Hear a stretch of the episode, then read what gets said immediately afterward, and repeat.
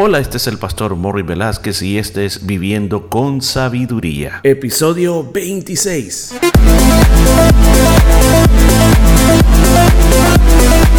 Y en el programa de este día estaremos aprendiendo cómo aplicar la sabiduría de Dios a nuestra vida a través del libro de Proverbios. Muchos consejos muy hermosos basados en la palabra de Dios. Todo esto y mucho más en Viviendo con Sabiduría. Y gracias a mi Señor que me permite esta oportunidad de poder exponerle la palabra de Dios. Y gracias a usted por siempre estar escuchando estos devocionales del libro de Proverbios. Y hoy estamos hablando de un capítulo que habla sobre la economía o sobre las cosas financieras, eh, nuestros ingresos personales. Unos consejos bien, pero bien, bien eficientes. Lo primero que hablamos ayer, el, el tener cuidado en no caer en trampas que pensamos que por ayudar a alguien vamos a hacer algo, pero al final vamos a quedar atrapados, atrapados en una situación bien difícil. Y la segunda cosa que se comenzó a exponer el día de ayer es la pereza. Cómo la pereza puede muchas veces llevarnos a la pobreza. Mire lo que dice el versículo, el versículo número 10 dice, un poco de sueño, un poco de dormitar y cruzar un poco de, de las manos para reposo. Quizás si leemos el versículo 9 nos tendrá quizás más eh, entendimiento. Dice, perezoso hasta cuándo de dormir, cuándo te levantarás de tu sueño, un poco de sueño, un poco de dormitar y cruzar por un poco las manos para reposo. Entonces está, está hablando de esos hábitos en la vida de simplemente no querer hacer nada, solo querer dormir, pasarla bien, eh, te duermes un poco, eh, te tomas una siesta, un descansito, te cruzas de brazos, bueno, esperando que algo pasa, algo suceda.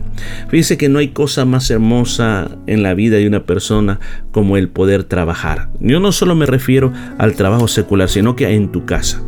Imagínate que tú todo el día, digamos, eh, te levantas tarde, eh, desayunas, ves un poco de televisión y después te vuelves a acostar a dormir, te levantas a comer otra vez, eh, caminas alrededor, vas al shopping, regresas a la casa y te acuestas. Y así pasas tu vida.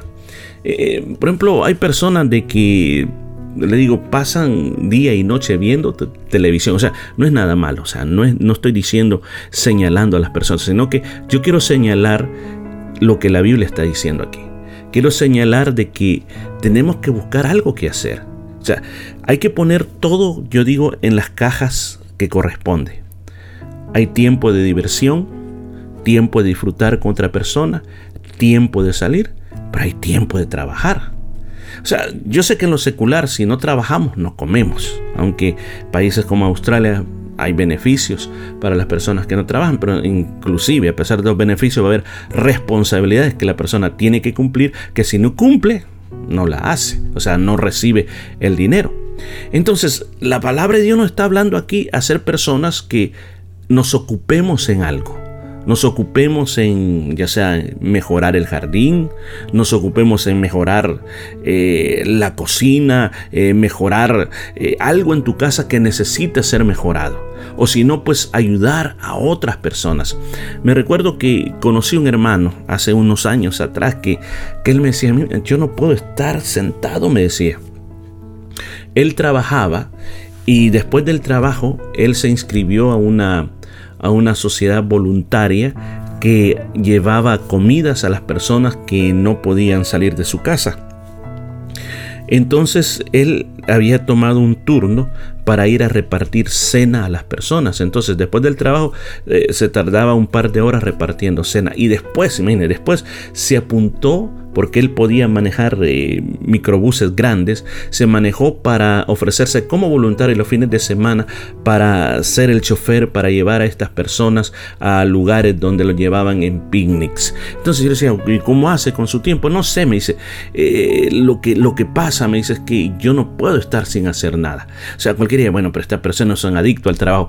Pero cuando nosotros, usted sabe cuánto se va metiendo en una rutina de acción, aún hasta por, para tu cuerpo físico, físico es importante.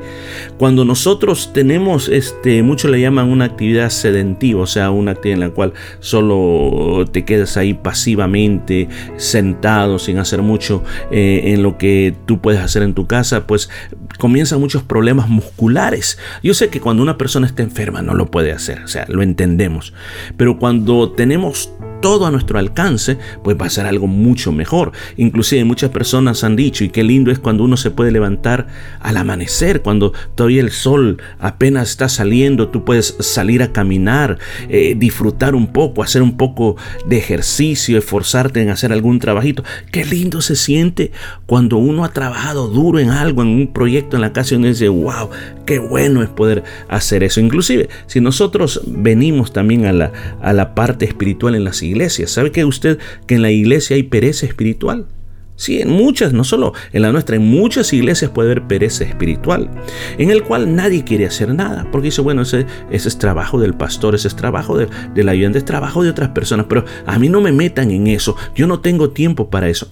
Pero qué diferente, escúcheme, qué diferente es cuando la gente se ocupa en la obra de Dios y no tiene tiempo para nada, porque dice, está haciendo aquí, está haciendo allá. Yo sé que llega a veces a haber un estrés pero ese es un estrés que amamos, es un estrés que nos gusta porque uno dice, estoy ocupado en las cosas de Dios y quiero estar ocupado en las cosas de Dios.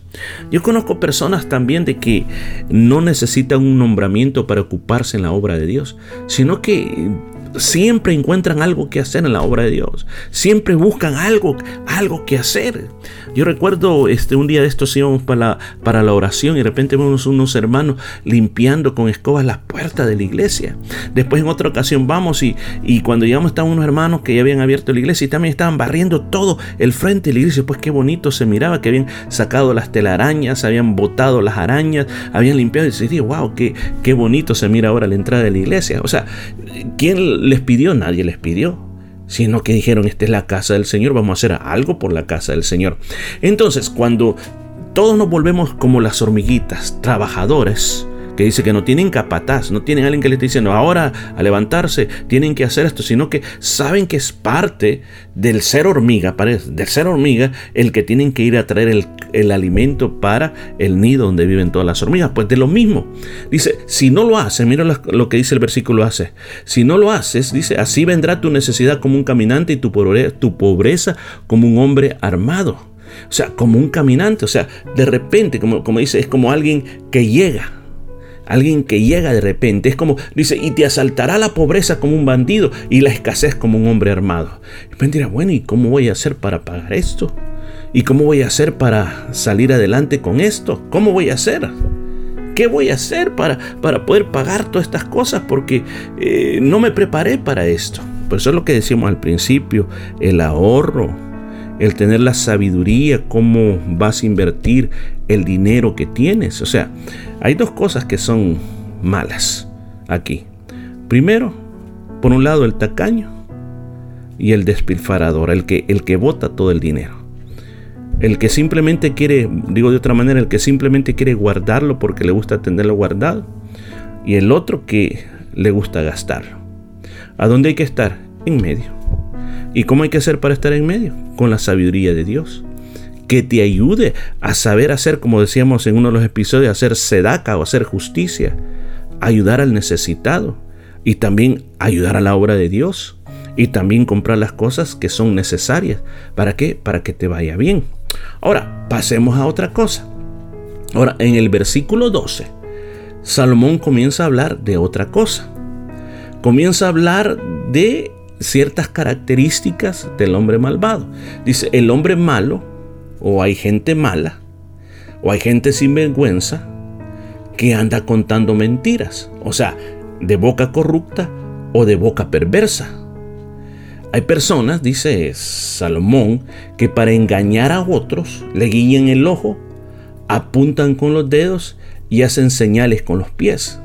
O sea, está hablando quizás de aquella época de algunas formas de, engañar a otras personas que hasta con los pies hacían ciertas señales, con los dedos, eh, pero lo hacen para maldad. Entonces está diciendo, cuidado con estas personas. Porque esas personas solo piensan en hacer lo malo y siempre andan provocando pleitos. O sea que es increíble saber y, y desde ya la palabra, el consejo es, querido oyente, es cierto que tenemos que pensar bien de todas las personas, pero no todas las personas con las cuales nosotros nos vamos a relacionar les caemos bien y andan buscando nuestro paso, nuestra prosperidad. Es, es increíble que a veces muchos de nosotros no nos damos cuenta que a veces nuestros amigos son personas como las que están describiendo aquí. Personas que nos están engañando con lo que nos están diciendo. Personas pleitistas que nos están metiendo en los pleitos de ellos. Personas que nos están haciendo cortar amistades buenas que tenemos con tal de estar con ellos y apoyar los pleitos de ellos o apoyar las discordias de ellos y apoyar el hacer mal a otras personas, aunque muchas veces no nos damos cuenta. Pero aquí es donde ojalá Dios nos dé sabiduría para poder identificar y poder apartarnos de este tipo de personas. ¿Por qué? Porque no nos van a llevar a nada, a nada bueno. Por eso este es el consejo. Dice, ¿qué pasa si no lo hacemos? Dice, por eso la desgracia va a venir sobre ellos de repente. Cuando menos esperan, serán destruidos sin remedio. O sea, claro que aquí está hablando de este perverso, está hablando del impío. Pero cuando le venga la desgracia, hasta nosotros no vamos a ir ahí. ¿Por qué?